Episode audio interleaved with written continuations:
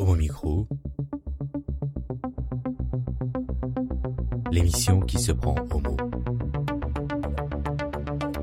En partenariat avec YAG, animé par Brahim Neidbal. Bonsoir à toutes et à tous. Homo Micro, c'est Gouinement lundi, l'émission 100% lesbienne et bi sur Fréquence Paris Pluriel. Chaque dernier lundi de chaque mois, Gouinement lundi réalisé en partenariat avec Homo Micro, YAG et trois organisations, FIER, l'Inter-LGBT et SOS Homophobie. J'ai le plaisir d'animer cette émission avec Émilie Géano. Bonsoir. Bonsoir Brahim. Ce mois-ci, on se penche sur les questions de la représentation et de la place des lesbiennes au cinéma avec le grand événement d'octobre, Cinéfable, le festival international du film lesbien et féministe de Paris qui ouvre ses portes jeudi prochain, le 29. Avec nous ce soir pour débattre genre lesbienne et grand écran, Brigitte Rollet, spécialiste des questions de genre et sexualité au cinéma et à la télévision, chercheuse au Centre d'histoire culturelle des sociétés contemporaines et enseignante à Sciences Po, auteure de Jacqueline Audry, La femme à la caméra aux presses universitaires de Rennes, ou de Télévision et homosexualité, 10 ans de fiction française 1995-2005 chez l'Armatan. Bonsoir Brigitte. Bonsoir. Quel parcours Chris Lag, réalisatrice, vous venez de terminer un documentaire sur les drag kings en France, Parole de King. Bonsoir. Bonsoir. Inhabitué dans mon micro. Hein. Et Oksana Milmester, j'espère que je le prononce bien, et Anne Beniguel, organisatrice du festival Cinéfable. Bonsoir à vous deux. Bonsoir. Bonsoir. On a besoin d'essayer vos voix, effectivement. Bonsoir. Alors, donc, le festival célèbre cette année ses 27 ans, c'est une belle longévité. Pourquoi est-ce qu'en 1989, des lesbiennes ont, eu, ont ressenti le besoin de créer ce festival du film lesbien et féministe? Anne. à cette époque-là, euh, les, lesbiennes qui ont créé ce, festival étaient des habitués du festival de films de femmes de Créteil. Et euh, à Créteil, il y avait beaucoup de lesbiennes dans la salle et très très peu de films lesbiens sur les écrans. Donc euh, en fait, elles ont un peu manifesté, elles ont essayé au départ de d'abord le souvent le film qui était un peu lesbien ou pour parler un peu de ce qui va être le sujet après, qui peut être un peu interprété comme euh, vaguement lesbien, avait le prix du public, bizarrement. Mais euh, il n'empêche que jamais on disait que c'était euh, que, les lesbiennes y avaient leur place. Donc finalement, plutôt que de dire bon, on, râle à Créteil, ben elles ont créé un festival. Donc ça, ça a commencé par un petit ciné-club. Et puis ensuite, ça s'est développé, développé, développé jusqu'à jusqu'à aujourd'hui. Donc au début, c'était sur une journée seulement, un week-end? Le premier festival euh, à l'entrepôt a dû être euh, sur un week-end, je pense, ou trois jours. Je j'y étais pas, mais parce qu'en fait toute l'équipe a été renouvelée depuis. Hein, ça, fait partie des caractéristiques de et peut-être de l'explication de la longévité, c'est qu'il y a beaucoup de beaucoup de renouvellement et que euh, on, garde l'esprit, on garde tout le, tous les principes euh, d'organisation et, on, fait perdurer le festival. D'accord. Et alors comment ça se passe pour euh, comment est-ce que vous sélectionnez les films? À partir de quand est-ce que vous vous organisez? Vous commencez à préparer le festival? En fait, on est une, une équipe déjà d'une soixantaine de, de, femmes qui organisent ce festival. On est organisé de manière horizontale par, par commission. Et euh, on travaille sur toute l'année en fait. On démarre euh, la, sélection vers le mois de février. Euh, on est une équipe d'une douzaine cette année de programmatrices et donc on parcourt les festivals de, films du monde entier à la recherche de, films. On reçoit aussi quelques candidatures spontanées des, réalisatrices qui nous envoient leurs films, mais une grande, grande majorité des, films, on, va les, les trouver là où ils sont. Par exemple, est-ce que vous allez à Berlin Vous allez où? Alors, malheureusement, on n'a pas, on n'a pas budget d'aller où que ce soit, mais on voyage beaucoup par Internet. Ah, donc, on va éplucher les catalogues des, euh, des festivals euh, internationaux, euh, aussi bien que les autres festivals viennent faire nos, courses chez nous. nous, on, va, on va chercher les films chez eux, on va aller voir les, les festivals LGBT, les festivals de films de femmes, partout dans le monde. Les films sont euh, nombreux, il y en a beaucoup en général Alors cette année, on a dû visionner en tout euh, peut-être 300 films pour en, en, sélectionner à peu près une cinquantaine. Comment est-ce que quels sont vos critères de choix? Donc tout d'abord, le film doit être réalisé par une femme. Donc ça, c'est vraiment le principe de, base de Cinéfable. C'est tous les films qu'on passe sont réalisés exclusivement par des femmes parce qu'on met en avant euh, le travail de ces femmes réalisatrices et le sujet doit être soit lesbien et ou féministe. Donc après, c'est une question de, qualité de film, de sujet aussi, de, du pays d'où euh, d'où vient le film. Combien de films réalisés par les jeunes sont rejetés? Je, je, dirais Sur les que... 300 par exemple. Bah, justement, quand on recherche des films, c'est un des critères, un des critères qu'on va, on va regarder avant de contacter la réalisatrice. Euh, on va s'assurer que c'est un film qui est réalisé par une femme. Il nous arrive de, de, de recevoir des films réalisés par des hommes et on, on leur répond que notre sélection euh, comprend uniquement des, euh, des, films réalisés par des femmes, mais il y a bien d'autres festivals en France et, et ailleurs qui, qui montrent des films lesbiens réalisés par des hommes. Et, alors la non-mixité aussi est un des fondamentaux de Cinéfable. Comment est-ce que vous pouvez expliquer ce choix et quelle, quelle non-mixité vous avez euh, privilégié donc en effet, le, festival est ouvert à toute personne qui s'identifie en tant que femme. Et euh, ça, ça fait partie des principes de base de, de l'association depuis le début, donc depuis plus de 27 ans. Euh, c'est un choix euh, c'est un choix assumé d'identité propre, comme d'autres festivals ont leur, euh, leur identité. Euh, nous, le, nôtre, c'est vraiment un festival de femmes. Notre identité, c'est lesbienne et féministe. Et donc, ouvert aux femmes. C'est un espace qui permet à, ces femmes pendant là, cette année, trois jours et demi, des fois c'est un peu plus, de se retrouver entre nous dans, dans un espace où on peut partager euh, librement, où euh, on est loin de, de, cette société euh, patriarcale et hétéronormée dans laquelle nous vivons 365 jours par an. Et là, pendant trois jours et demi, on, est, on, a notre espace à nous. Chris Lag et Brigitte, vous connaissiez l'association? Moi, je la connais depuis une vingtaine d'années, depuis que j'ai mis mes pieds les pieds à Paris. Donc j'ai suivi quelques festivals où je suis intervenue dans des débats où je vais montrer mes films. Enfin, ça dépendait. D'ailleurs, cette année, D'ailleurs, cette année, votre film Parole de King sera aussi projeté à Cinéfab. oui, j'ai commencé. Je pense que la première fois que j'y suis allée, c'était encore au, Kremlin Bicêtre. Euh, et puis après, j'ai suivi dans le 18e. Au Trianon. au Trianon. Enfin voilà, j'ai suivi les différents endroits euh, euh, où le festival avait lieu. et quelle est votre expérience en tant que, enfin, dans ce festival, Brigitte? Dans, bah, disons, mon expérience de spectatrice que j'ai trouvé très agréable, en particulier au Trianon. J'ai un souvenir de, d'une sélection particulièrement euh, différente de ce que je connaissais jusqu'alors dans les festivals de films de femmes, et en particulier le fait qu'il y avait des comédies, parce que parfois il y avait un côté un petit peu triste dans les films de femmes, et les films lesbiens en particulier. Et là, j'ai un souvenir, entre autres, de, de, de salles qui riaient euh, et ça, ça m'avait beaucoup frappé. Ça, ça m'a beaucoup frappé parce que c'était pas toujours le cas, par exemple à Créteil ou ailleurs, on, on riait pas toujours. Euh, en même temps, c'est pas toujours drôle ni d'être une femme ni d'être une lesbienne, mais euh, je trouvais que là, il y avait une manière d'utiliser le rire de façon très très convaincante, un peu politique comme ça, pour pour dire des choses sérieuses, mais sous le sous l'angle de l'humour. Et alors là, est-ce qu'il y aura des comédies cette année? Alors oui, forcément, il y en a tous les ans et, c'est ça qui est aussi intéressant, c'est que la programmation est très éclectique, très diversifiée. On a des, longs, des, longs fictions, des longs documentaires, des cours, des animations, vraiment toutes sortes de films qui viennent de partout dans le monde, y compris euh, des, des comédies. On en a, euh, on en a un qui est fait par la même réalisatrice qu'il y a quelques années, on a passé Codependent, euh, Codependent Lesbian Alien Six Same. Donc la même réalisatrice qui cette année euh, nous, euh, nous présente Foxy Merkins, qui est une comédie assez déjantée.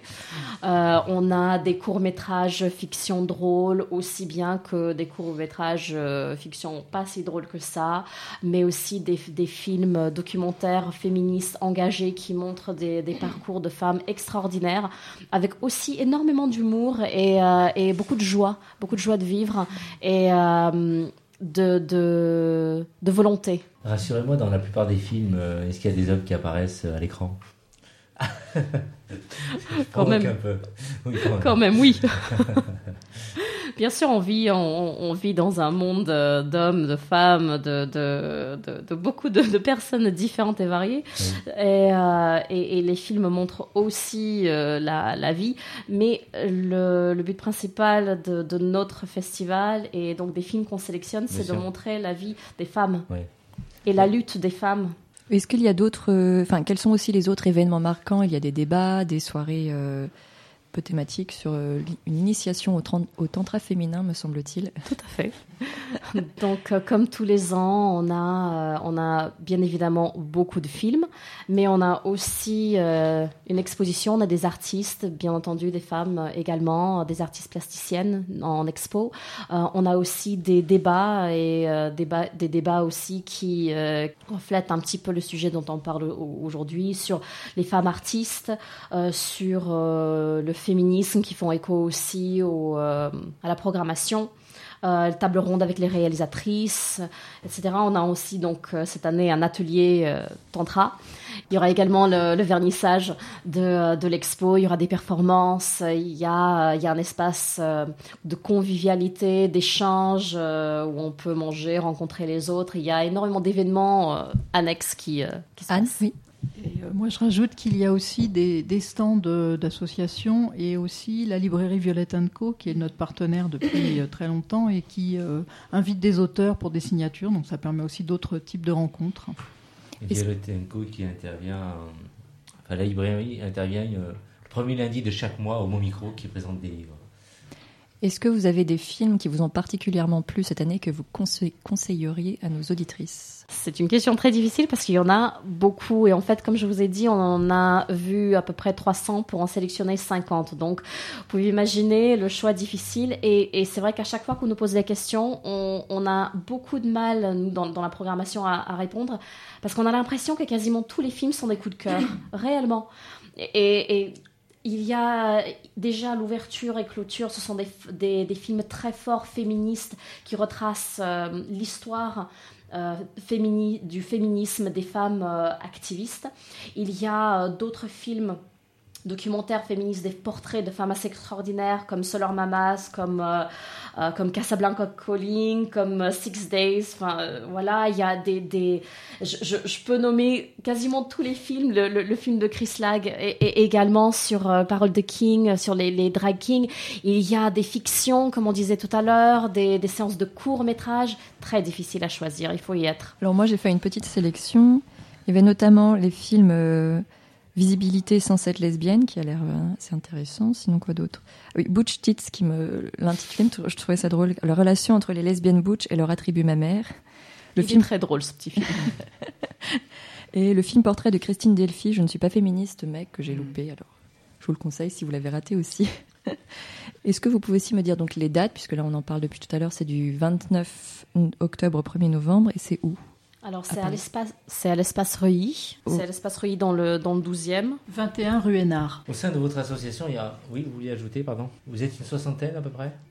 Euh, on est une soixantaine d'organisatrices. En fait, toutes les festivalières sont adhérentes de l'association. Parmi les organisatrices, alors il y, a, il y a des jeunes féministes aussi, il y a, toutes les générations qui sont euh, réunies. Euh, oui, il y, a tout, il, y a, tous les âges, oui. Mmh. C'est un des premiers lieux, en fait, où les, enfin, les femmes de jeunes femmes de quand elles viennent de province, euh, en fait, se retrouvent parce que c'est un festival assez connu. Je parle euh, en connaissance de cause. Et donc, c'est vraiment un espace qui permet de, de découvrir en fait le monde lesbien et féministe quand on, quand on arrive sur Paris. On va proposer un premier morceau euh, musical, Émilie. C'est ça. Donc aujourd'hui, donc pour être raccord avec le, le thème de l'émission, on a choisi des titres de musique extraits de films ou de documentaires que les, les intervenantes ou l'animatrice ont beaucoup aimés. On commence avec Girlfriend de Nadmika et Sexy Sushi, extrait du road movie Too Much Pussy réalisé par Émilie Jouvet. Too Much Pussy raconte la tournée des femmes artistes queer sur les scènes européennes au cours de l'été 2009. Au programme, discussions féministes lors des trajets en minibus, halte dans les squats allemands et performances burlesques et féministes pro-sexe.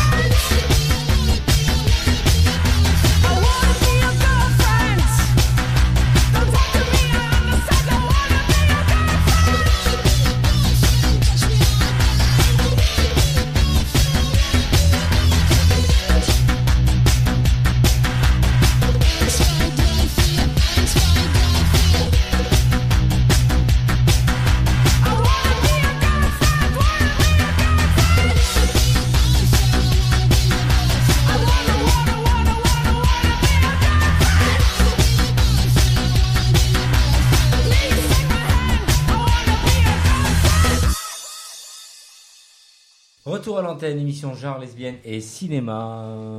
Alors, Grand thème pour euh, commencer, représentation des, lesbiennes, n'est-ce pas, Émilie? Oui, tout à fait. La question qu'on se pose aussi maintenant, c'est de savoir quand est-ce que les lesbiennes ont été pour la première fois représentées au cinéma, Brigitte? Ben, En fait, euh, quand on pose la question de la première fois, est-ce qu'on veut dire des lesbiennes identifiées comme telles, qui se représentent elles-mêmes comme telles, ou des, des, désirs différents Et en fait, si on regarde, euh, alors je pense que je ne suis pas remontée moi très très loin, hein, mais euh, le, film qui a marqué vraiment, c'est euh, Jeune fille en uniforme dans les années 30 de Léontine Sagan, qui était une adaptation d'une pièce de théâtre de Christa Wieslow, et qui pour la première fois mettait en scène vraiment un sentiment amoureux très très fort. Il y avait surtout ce baiser euh, donné qui était en fait un baiser relativement chaste, mais qui était donné par euh, l'adulte avec euh, l'adolescente. Et cette figure comme ça d'une adulte et du, d'une adolescente, c'est quelque chose qu'on va retrouver après avec Olivia, qui va se décliner de façon un petit peu répétée au, cours du temps. Mais je pense qu'on peut trouver sans doute, j'ai pas de titre parce que moi c'est surtout vraiment le, film du départ, pour moi, c'est vraiment euh, Jeune fille en uniforme qui, met en scène réellement, euh, sans, faux semblant. le personnage de, Manuela dit Je l'aime. Enfin, il y a vraiment cette expression d'un désir. Donc, on n'est pas simplement, même si les personnes ne se disent évidemment pas lesbiennes, ce sont des mots qu'on rajoute, mais ça met en scène des désirs lesbiens. Est-ce que vous savez, à cette époque, donc dans les années 20-30, comment étaient reçus ces films? Ou alors est-ce que c'est très compliqué à savoir? Ça, la réception de ces films-là, je ne sais pas trop. En tout cas, en France, parce qu'on va reparler d'Olivier un peu plus tard, mais justement, le, Jeune fille en uniforme avait été reçu de façon très très positive euh, par la, presse française, qui sera moins le cas avec le, film de Jacqueline Autry, mais pour Jeune fille en uniforme, parce qu'il y avait aussi euh, mise en scène, c'était un film de pensionnat, donc il y avait euh, ça, cette euh, représentation d'une autorité prussienne. Euh, donc c'était plus qu'un film de pensionnat. Il y avait vraiment cette construction du monde des adultes et du monde des adolescentes. Et il y avait de la part de la critique, en tout cas de ce que j'ai pu en lire, un, un avis très favorable autour de ce film-là. Ils en disaient quoi, ces critiques? Ben, C'était le fait qu'il y avait beaucoup de pudeur, parce que c'est justement ce qu'on va reprocher à Jacqueline Nourri de ne pas avoir fait, qu'il y avait une pudeur, c'est-à-dire qu'on ne montrait pas, on ne donnait pas à voir, même si Manuela, et puis c'était une adolescente, et puis euh, à la différence d'Olivia, de, le, personnage de l'adulte n'est pas, euh, pas une prédatrice, c'est pas nécessairement une femme qui qu'on appellerait aujourd'hui pédophile qui s'intéresse aux, adolescentes. Quoi. on est vraiment dans quelque chose de complètement différent. Donc il y avait ce, terme de euh, pudeur, les émois de l'adolescence. Euh, on, est dans un, sur un terrain comme ça euh, qui fait qu'on ne parle pas du tout de sexualité et on ne parle pas du tout presque d'homosexualité. Et après, à partir des années... Enfin, est-ce que on peut retracer l'histoire? Est-ce qu'il y a des périodes où il y a plus un film? Tout à l'heure, vous parliez des films de pensionnat. Est-ce qu'il y a des périodes où il y a plus de films dans ces thèmes-là. Ou alors après, je sais qu'il y aura aussi des films sur la, dans l'univers de la prison aussi, donc des univers exclusivement mm. féminins. Mm. C'est dans, ces, dans cet univers-là, en fait, qu'on crée les, les, histoires entre femmes Oui, mais en même temps, il y, a toujours cette idée euh, que les espaces non mixtes sont, des, nids à lesbiennes. Donc, euh, ce soit, que ce soit euh, la prison de pensionnat, le couvent, si vous pensez à l'adaptation de Café Rivette de la religieuse de Diderot. Donc, on a comme ça des avec beaucoup de fantasmes cette idée que tout s'il n'y a pas d'hommes, il faut que les femmes se, consolent d'une certaine façon. C'est vrai, hein, j'ai vraiment l'impression qu'on on, projette sur ces espaces non mixtes. C'est la même chez les hommes, vous me direz. Sans doute, sans doute. Mais il n'y a pas d'équivalent euh, chez les hommes de cette image des femmes entre elles qu'on va trouver par exemple dans le cinéma porno. Donc ce n'est pas tout à fait la même chose. Il y a quand même beaucoup de fantasmes autour de, des femmes entre elles, même si euh, y a, tous les couvents ne sont pas euh, des repères de de lesbiennes, mais malgré tout, toutes les prisons non plus. Il y a des pratiques homosexuelles, mais c'est cette idée que des femmes entre elles sont nécessairement.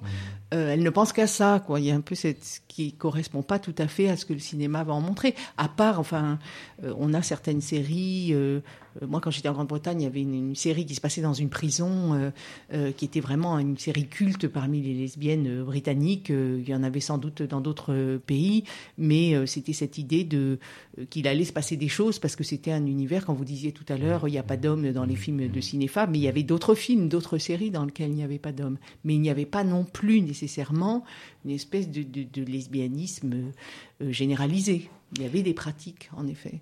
Et alors, parmi ces, les films réalisés, disons, euh, depuis les années 1920, les représentations des lesbiennes ont été le fait principal, enfin, ont été le fait principalement d'hommes derrière la caméra. Oui, mais en même temps, c'est un peu au prorata. Euh, comme il y avait très peu de réalisatrices, il est évident que quand il y avait des, des, personnages euh, de lesbiennes, déjà, il y en a très peu. Il y pas nécessairement un personnage euh, qui la lesbienne telle qu'elle est construite par alors après on pourra éventuellement revenir à une actualité plus récente mais telle qu'elle est construite dans le cinéma fait par des hommes c'est euh, c'est pas, je dirais pas que c'est un personnage repoussoir, mais si vous avez vu les biches de Chabrol, on peut pas dire que ce soit vraiment une incitation à l'homosexualité.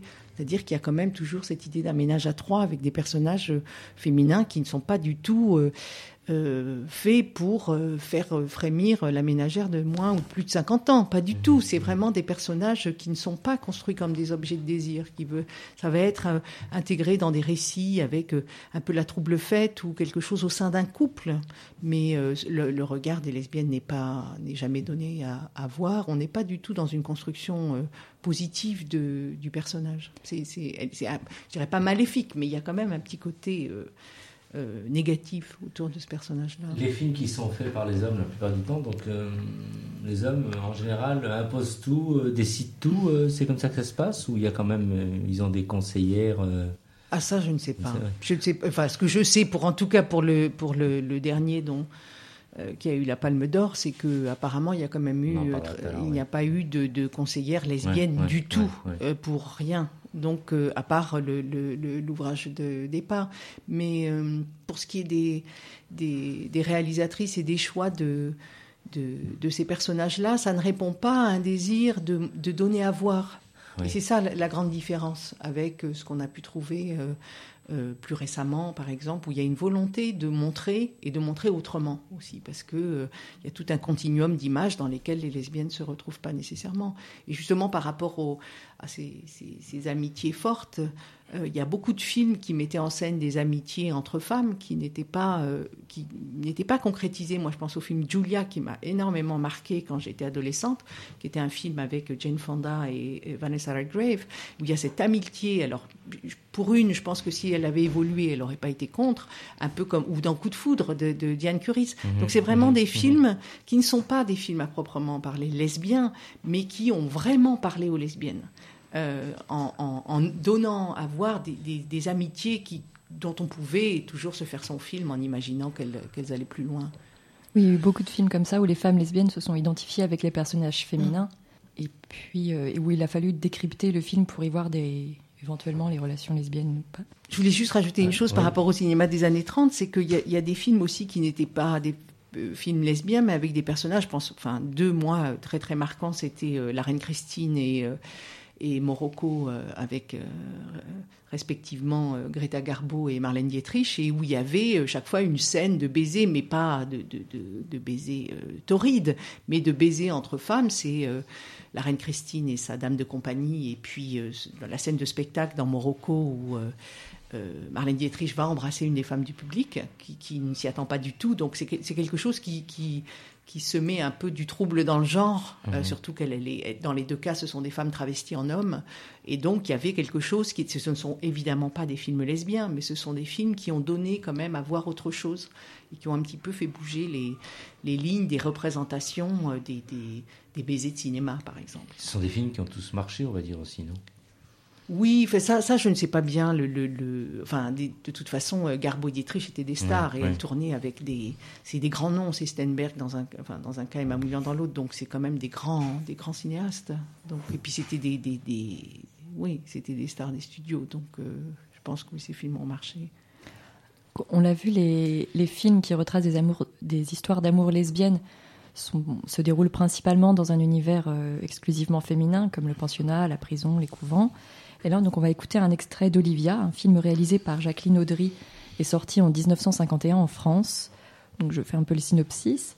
Nouvelle pensionnaire d'une institution de jeunes filles à Fontainebleau, la jeune Olivia trouble Mademoiselle Julie, professeure de littérature qui elle-même trouble habituellement toutes ses élèves. Mademoiselle Julie a une sœur, Cara, qui l'accuse de rendre vicieuse toutes les élèves. Nous sommes lors de la scène du bal de fin d'année. Julie fait tourner les têtes, complimente plusieurs filles, valse, s'enhardit jusqu'à embrasser une nuque.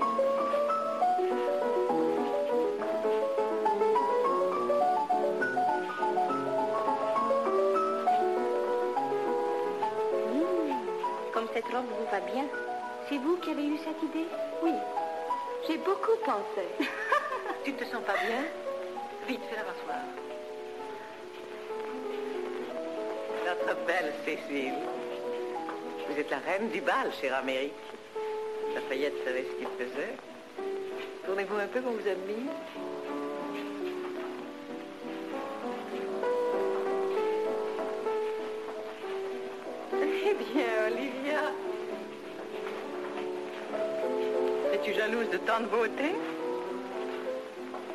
Toi, tu ne seras jamais tout à fait belle, non, mais tu as ta part. Un joli regard, une jolie bouche, un joli corps beaucoup de grâce, Olivia, ce qui est parfois préférable. Mais si l'envie me prenait de vous embrasser, charmant Azou, comment ferais-je avec tous ces voiles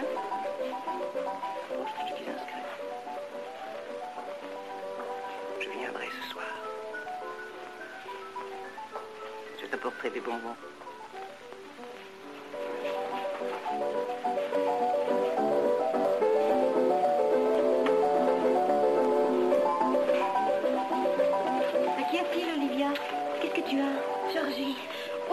Sais-tu ce que c'est que d'être amoureuse Oui, je sais. Dis-moi, explique-moi.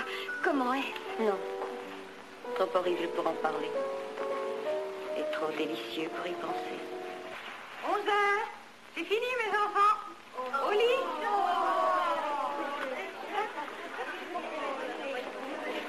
Olivia. Olivia. Quelle heure est-il donc? Deux heures. Mais j'avais ordre de ne pas vous éveiller et de vous faire déjeuner au lit. Seulement, il faut vous dépêcher. Mademoiselle Julie vous attend bas pour vous rendre votre devoir de littérature. C'est vrai. Je pense que je ne t'apprends rien en te disant qu'il n'est pas bon. Tu n'as pas beaucoup travaillé ces derniers temps, Olivia. Tu as reçu en partage beaucoup de dons et de grâces. Comme ce serait dommage de gâcher tout ça en poursuivant des chimères. Oui. Oui, tu entends des chimères.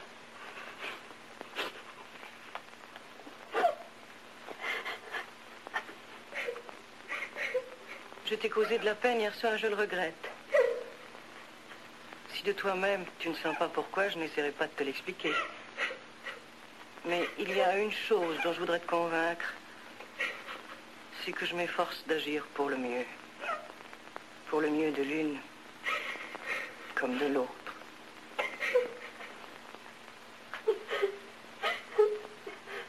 Je t'aime bien, mon enfant. Plus que tu ne crois.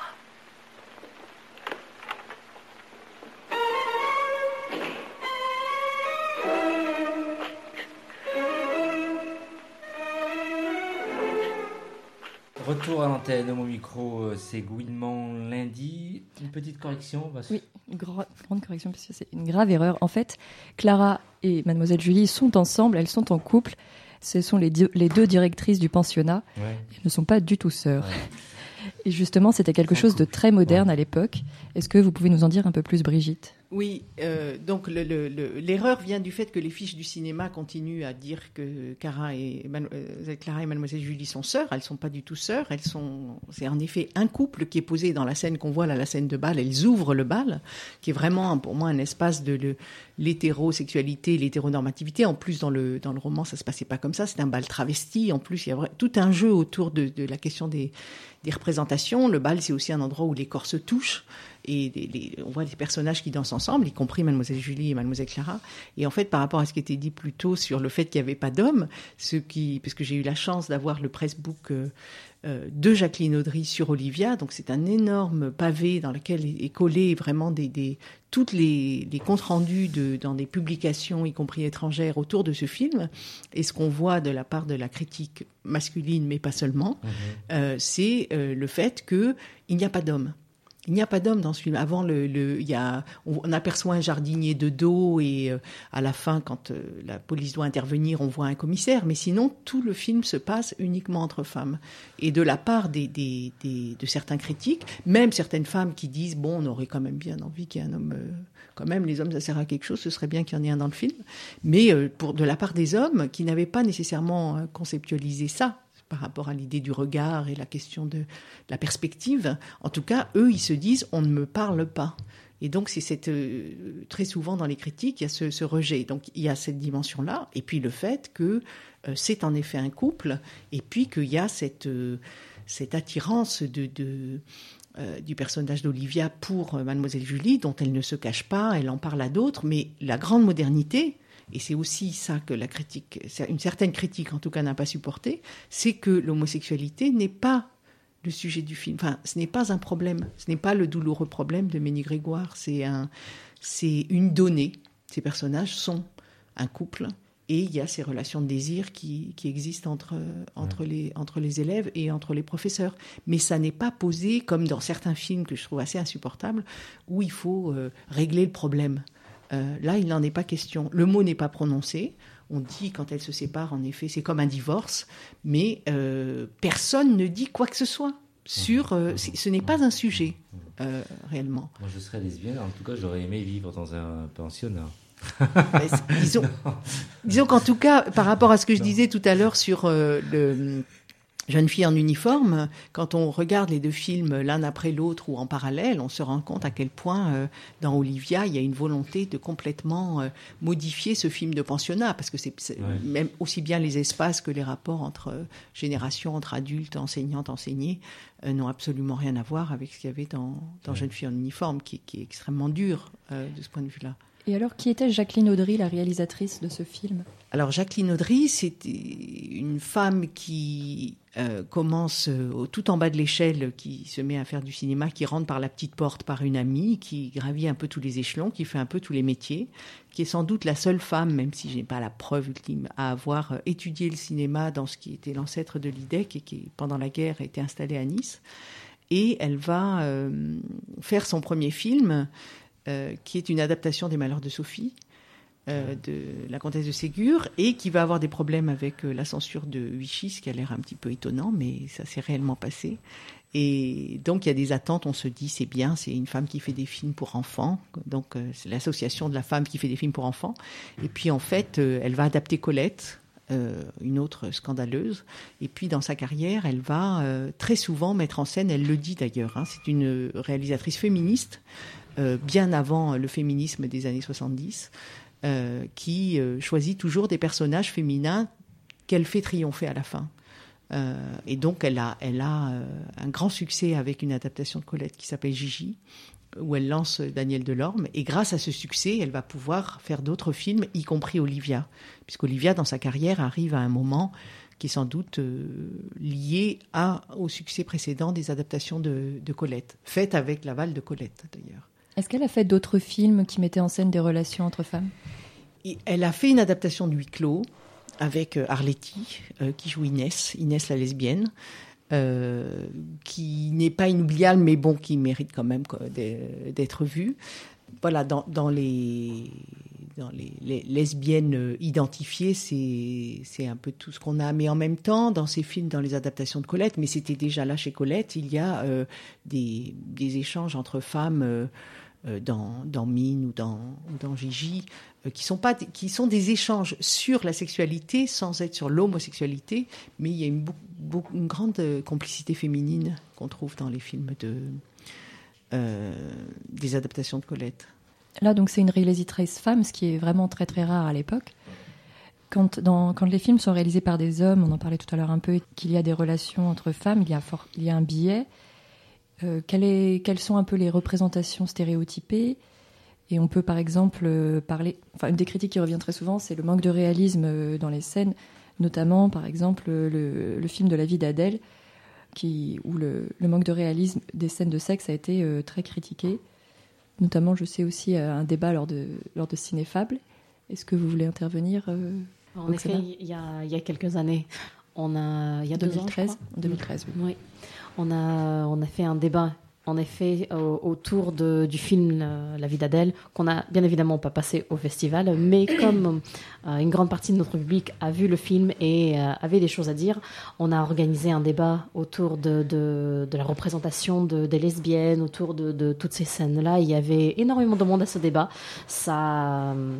Ça a beaucoup parlé, il y a eu des, des réactions euh, très diverses et variées, aussi diverses que, que, que, nous sommes. Par exemple Par exemple, entre les générations Est-ce qu'il y a vraiment des différences entre les générations je, Moi, j'étais pas au débat, mais j'ai souvenir d'un article, enfin, est-ce que c'était un article ou c'était passé à la radio? En tout cas, on peut le retrouver sur Internet, de Marie-Hélène Boursier, euh, au moment de la sortie du, film, qui était vraiment très très bien, très très bien envoyé. Enfin, elle, elle, est quelqu'un d'assez radical et dans son propos et dans et dans sa pensée.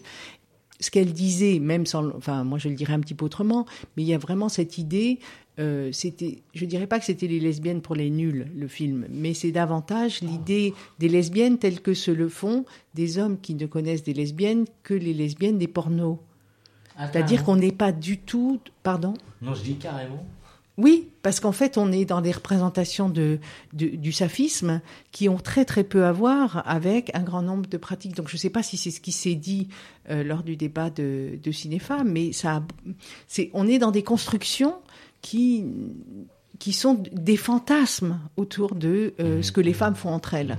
Euh, mais euh, et, là-dessus, euh, enfin, je vous encourage à retrouver l'intervention le, de Marie-Hélène Boursier qui est vraiment tout à fait claire sur, ce, sur cela. Chris?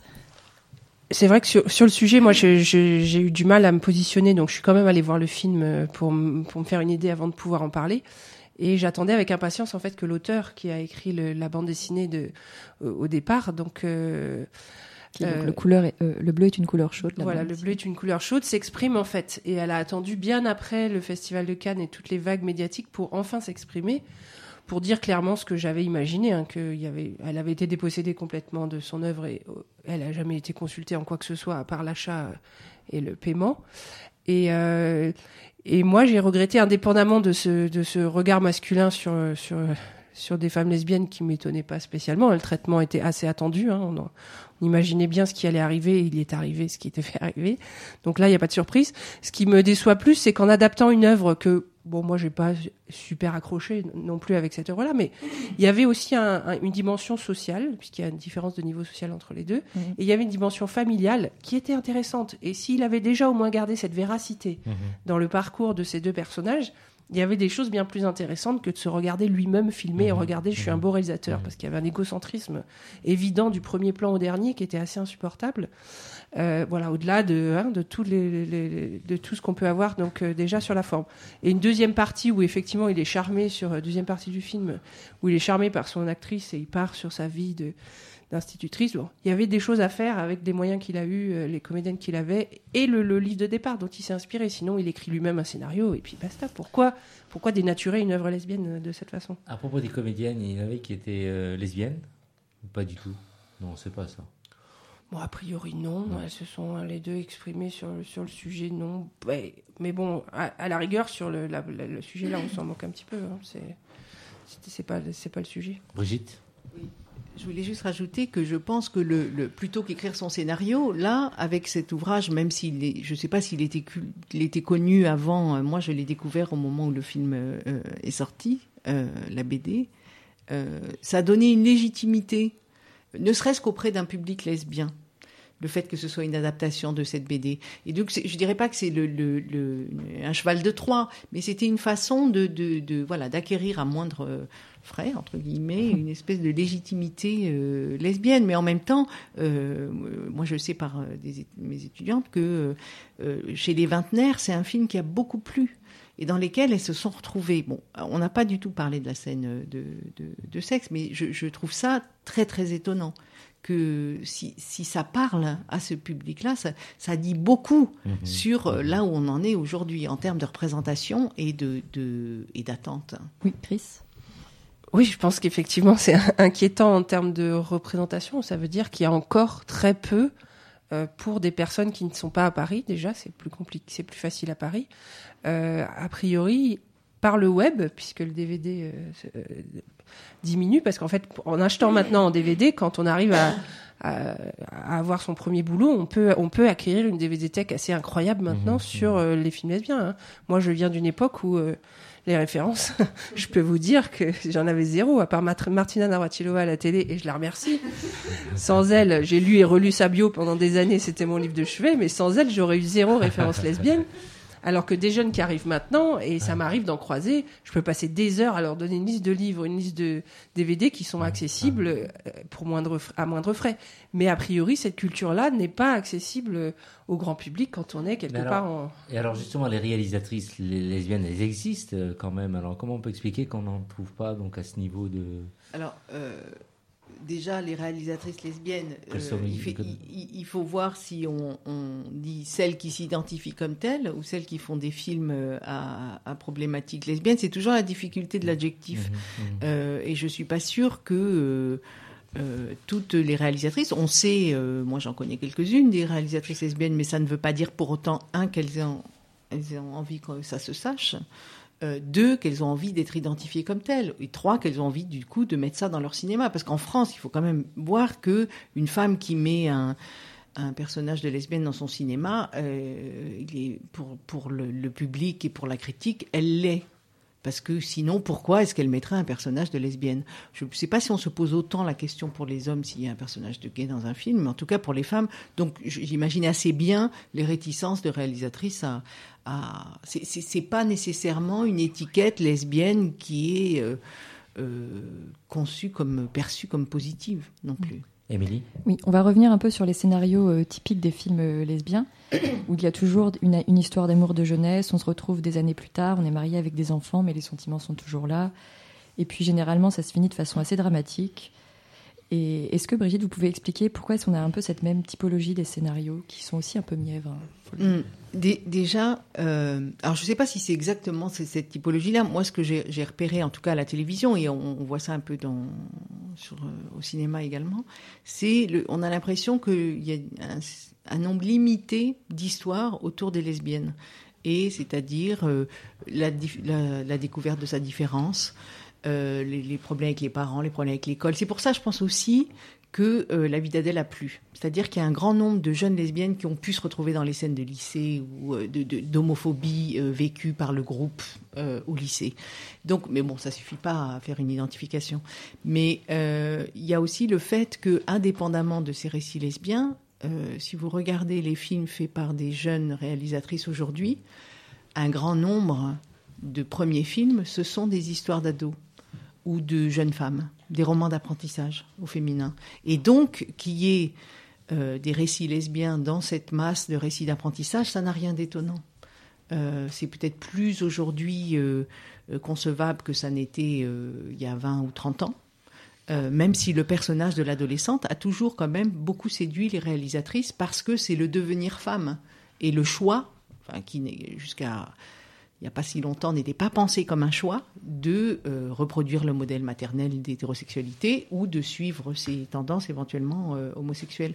Donc c'est, c'est, plutôt le, le, le, la tendance d'un cinéma fait par des femmes, qui est généralement un cinéma d'auteur un peu fauché. Euh, je dis ça, c'est pas non, mais c'est pas dans, dans, le sens négatif. Mais c'est on est, on sait, on reparlera éventuellement des questions financières plus tard, mais un type de récit euh, qui, voilà, qui, qui, qui, est une forme de, de, roman d'apprentissage. Et vous avez choisi aussi donc un extrait euh, d'Oublier Cheyenne de, de Valérie Minetto, qui est sorti en 2006. On va l'écouter, puis après on commentera.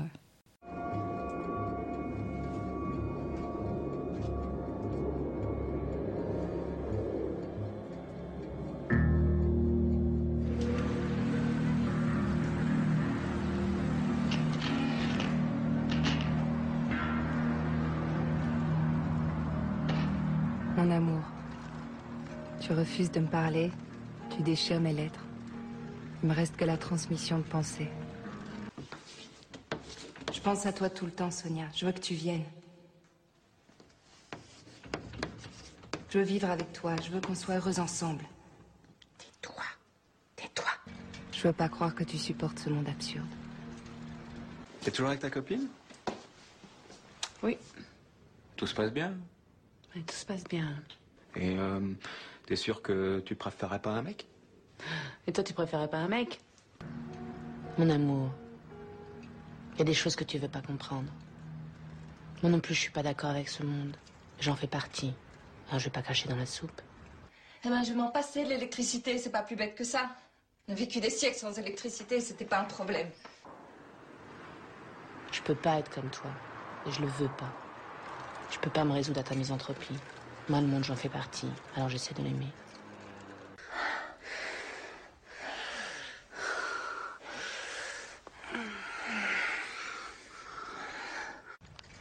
Je voudrais être radicale comme toi, mais que ça me coûte rien.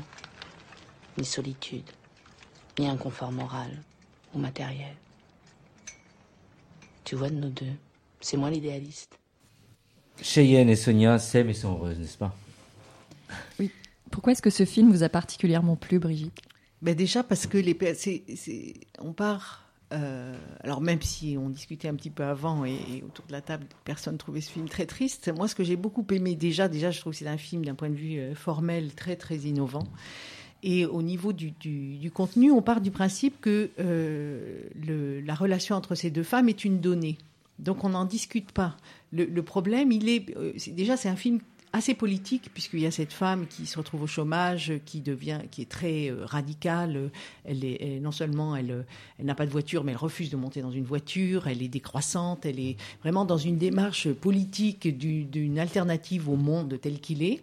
Déjà, je trouve ça c'est un personnage assez rare quand même au cinéma. Un petit côté Santoine Lois, mais moins sans le, pessimisme de, Varda qui fait mourir son personnage au début. Euh, et là, on a quand même ce couple. Alors certes, c'est un couple qui a des problèmes, mais c'est pas des problèmes. Euh, euh, tes parents ne savent pas que tu es, tu es lesbienne, je veux exister dans ta vie. On n'est pas du tout là-dedans. On est dans autre chose. Et c'est cette dimension politique de ce cinéma qui m'a plu. C'est-à-dire que ces femmes sont ensemble, enfin en l'occurrence, elles sont pas ensemble beaucoup dans le film, justement, compte tenu des, divergences politico-économiques qui les séparent. Et je, je trouve que le, pour moi, c'est vraiment le ce film marque l'entrée du cinéma lesbien, ou en tout cas avec personnages de lesbiens, qui entrerait dans une maturité. C'est-à-dire mm. qu'on arrête de raconter des histoires d'ados euh, qui, se découvrent différentes et qui font leur coming out à leur famille. Ce qui est très intéressant, mais c'est bon, je pense qu'on a, on a compris le message. On a déjà vu ça 100 fois, la télé s'en est chargée aussi. C'est, je pense qu'on a, on a, on peut passer à autre chose maintenant. En fait, dans ce film, les, les deux protagonistes, quelque part, vivent, enfin, sont confrontés au monde et vivent et vivent euh, leur relation face à lui. Et c'est ça, en fait, le cœur du, oui. film. Oui, mais en même temps, il n'y a pas du tout, on voit pas du tout non plus d'homophobie dans le film. Il y a, bon, il y a le, le, collègue qui va dire Ah, t'es toujours avec ta copine, t'as pas envie mm. d'un homme. Mais euh, c'est la seule occurrence vraiment parce que l'une des deux femmes, la moins radicale, euh, Sonia, on la voit avec un homme au début, euh, euh, quelqu'un qu'elle a ramassé dans un café, et ça fait pas du tout, c'est pas du tout construit comme dans le film de Keshish. C'est-à-dire qu'on n'est pas, on n'est pas là-dedans. On n'est pas dans. Elle fait pas ça pour se prouver qu'elle est, qu'elle est normale. Elle a simplement pas envie d'être toute seule. et c'est pas du tout dans un, souci de, d'hétéronormativité déguisée. Donc je trouve ça plus plus mûr comme euh, regard sur euh, l'homosexualité et euh, qui ne, ne, fait pas totalement abstraction du monde, au contraire, mais on, est, on l'aborde sous un angle différent, c'est-à-dire qu'on n'est pas dans l'homophobie et le discours qui est un peu bien pensant, qu'il faut pas juger les autres, enfin bon, quelque chose comme ça un peu curé, je trouve, qu'on peut trouver dans les fictions télé. mais donc on, on, on est dans une autre dimension. Chris? Oui, bah, je voulais euh, profiter parce qu'on a un peu sauté des années 50 aux années 2000. Et moi, mon regard de, jeune lesbienne, de jeune réalisatrice, de jeune spectatrice s'est formé plutôt dans les années 90. Et j'ai eu la grande chance d'arriver à l'époque où il y a eu deux films qui sont marquants pour moi. Alors, j'aurais du mal à les recommander parce qu'ils sont vachement datés, du coup, maintenant pour des jeunes lesbiennes. Mais bon, je dirais que la comédie romantique de la canadienne, euh, donc When Night is Falling, euh, qui est l'un des premiers films lesbiens, on va dire, qui se finit bien. Il y en a eu avant, mais dans les comédies romantiques. Euh. Et dans la même année, quasiment, dans la foulée, Go Fish, qui est là vraiment un film lesbien-lesbien, c'est-à-dire qu'on se préoccupe pas de la société, comment elle fonctionne. On s'occupe de nous, comment, dans notre bande d'amis. C'est un film en noir et blanc fait à New York avec quelqu'un qui va s'installer dans l'industrie du cinéma et de la télévision euh, américaine et qui est toujours, c'est Rose Torch qui a écrit euh, notamment des épisodes d'Elwood, mais elle a fait d'autres séries notamment avec la famille de Fossoyeurs, Six, Feet, Under, qui a réalisé et écrit certains épisodes de cette série-là. Donc c'est vraiment quelqu'un qui a du talent, qui fait son premier film sur ce qu'elle connaît, ses amis, elle-même, euh, et qui rentre dans l'industrie. Donc pour moi, ça a vraiment été deux films fondateurs qui, euh, qui m'ont donné des, des, ouvertures. Voilà, quand j'ai vu One Night, j'étais furieuse en sortant en me disant, bah voilà, c'est la comédie romantique que je peux absolument plus faire. J'aurais aimé faire ce film. Heureusement, ça m'est arrivé qu'une fois dans ma vie, hein, sinon je ferais pas beaucoup de films. Mais celui-là, ouais, voilà, moi j'aurais conseillé ça en fait. On va partir, on va passer maintenant à la troisième partie, mais avant une petite pause. Homo Micro, l'émission qui se prend homo.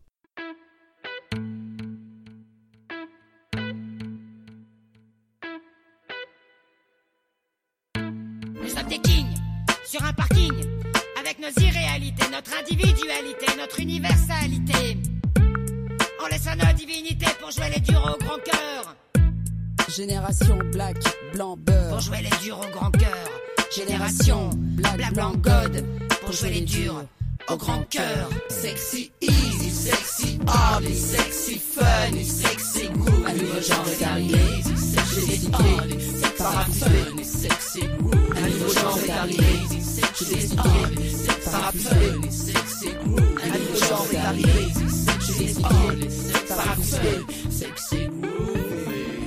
Loin des clichés de la société, à l'intérieur je suis ok.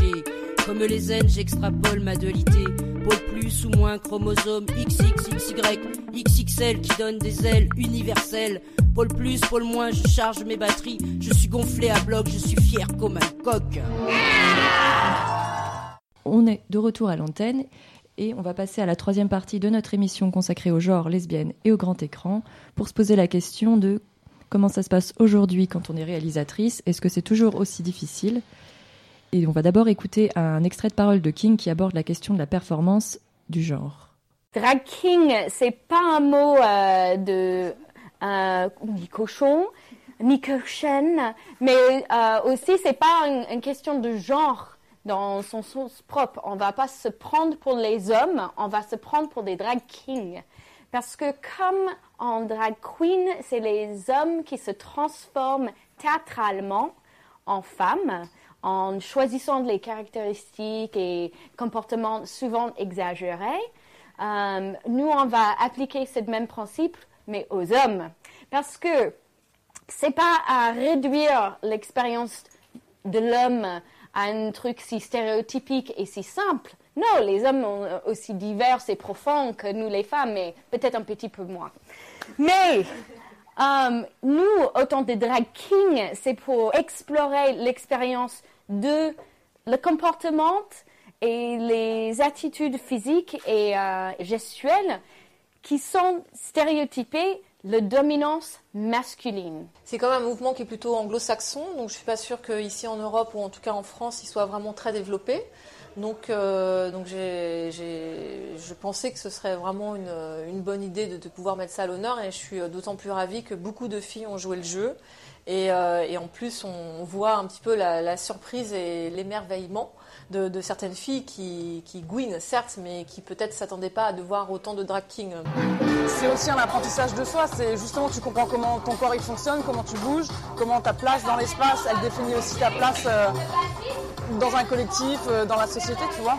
Euh, évidemment, c'est à la fois politique, ça reste fun, bien sûr, c'est sur scène, c'est un espace clos, mais c'est des choses que finalement j'applique aussi dans la vraie vie en fait. En faisant du drag ça m'a amené euh, à accepter ma féminité euh, au quotidien dans la vraie vie. Me rendre compte que c'est des choses qui sont tellement poreuses, c'est des codes, on peut en jouer. Donc ouais, si moi j'ai envie d'être euh, d'être un mec le lundi, bah, je me sentirai comme un mec, et si j'ai envie d'être une fille le mardi, bah, je me sentirai comme une fille, et voilà quoi. Ce soir je suis Gabrielle. Euh, moi, je suis un mec, j'aime les meufs en fait. Euh, les meufs, ça me plaît et je suis un peu un coureur de jupons, on peut dire ça comme ça. Ouais. Là, c'était un bon moment, un bon moment, ben, paradoxalement, un bon moment entre filles en fait, quoi. C'était un moment entre filles où on se déguise en garçon et on, on, imagine ce que ça aurait pu être, quoi. Comment, comment c'est différent et commencer avec, avec un paquet entre les jambes on se les fait très gros, je crois. On se les fait beaucoup plus gros que, que la normale. Je pense qu'on a eu un peu le, les yeux plus gros que le ventre. La moyenne, ouais, hein, la moyenne bah, elle est gourmande. Hein. Il est gourmand, je ne sais plus. Je...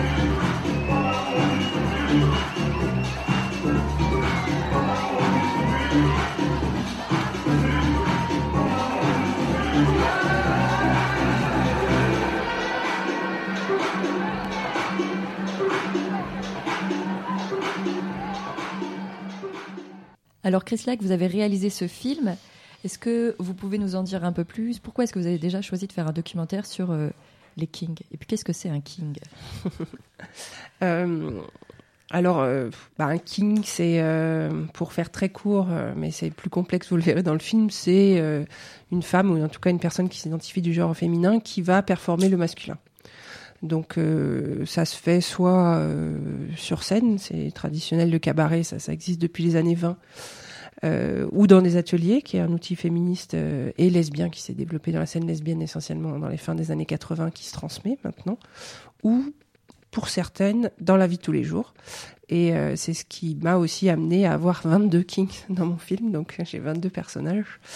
Euh, parce qu'il y a euh, presque autant de façons d'avoir envie de faire du king, de pratiquer le king et puis d'évoluer avec ça que, de, personnages.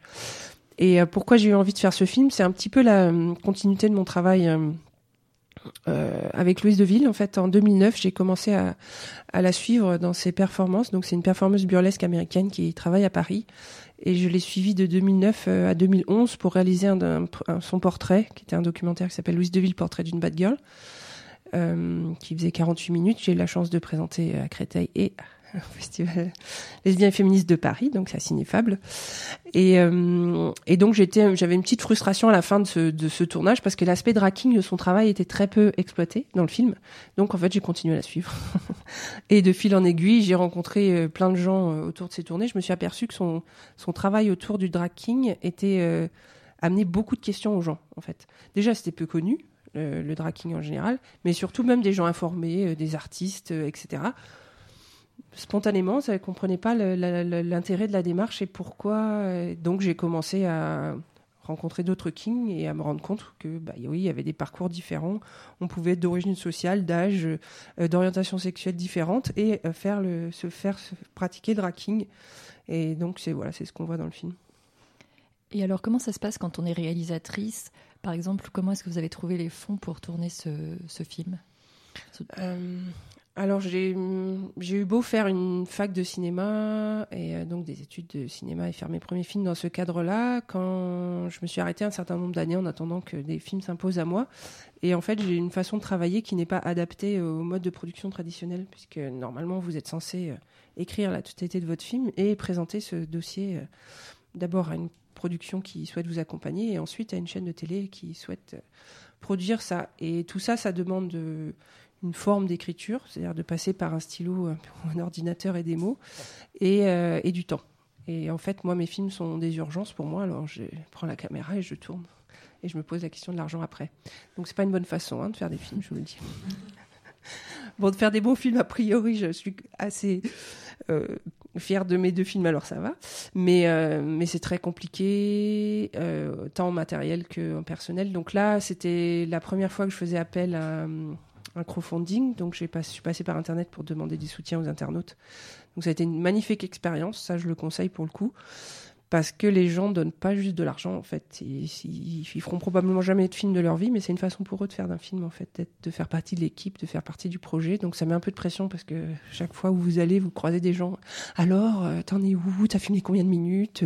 Il va sortir quand? Il se rapproche des quand? Des questions existentielles auxquelles je ne pouvais pas répondre parce que j'ai une façon de travailler où je filme j'écris en filmant en fait. Donc je filme, je filme, je filme, et puis après je passe en montage une semaine, et puis je refilme 3, 4, 5, 6 mois, et je repasse en montage une semaine, etc. Et ça dure euh, deux ans, trois ans. Et c'est comme ça que ça, ça fait ce, résultat. Et quand j'ai fini, j'ai fini. Mais je ne sais pas quand je commence, je ne sais pas quand je finis, je ne sais pas combien ça coûtera, ni combien de temps ça prendra. Donc le film vit sa vie pendant le tournage et évolue beaucoup.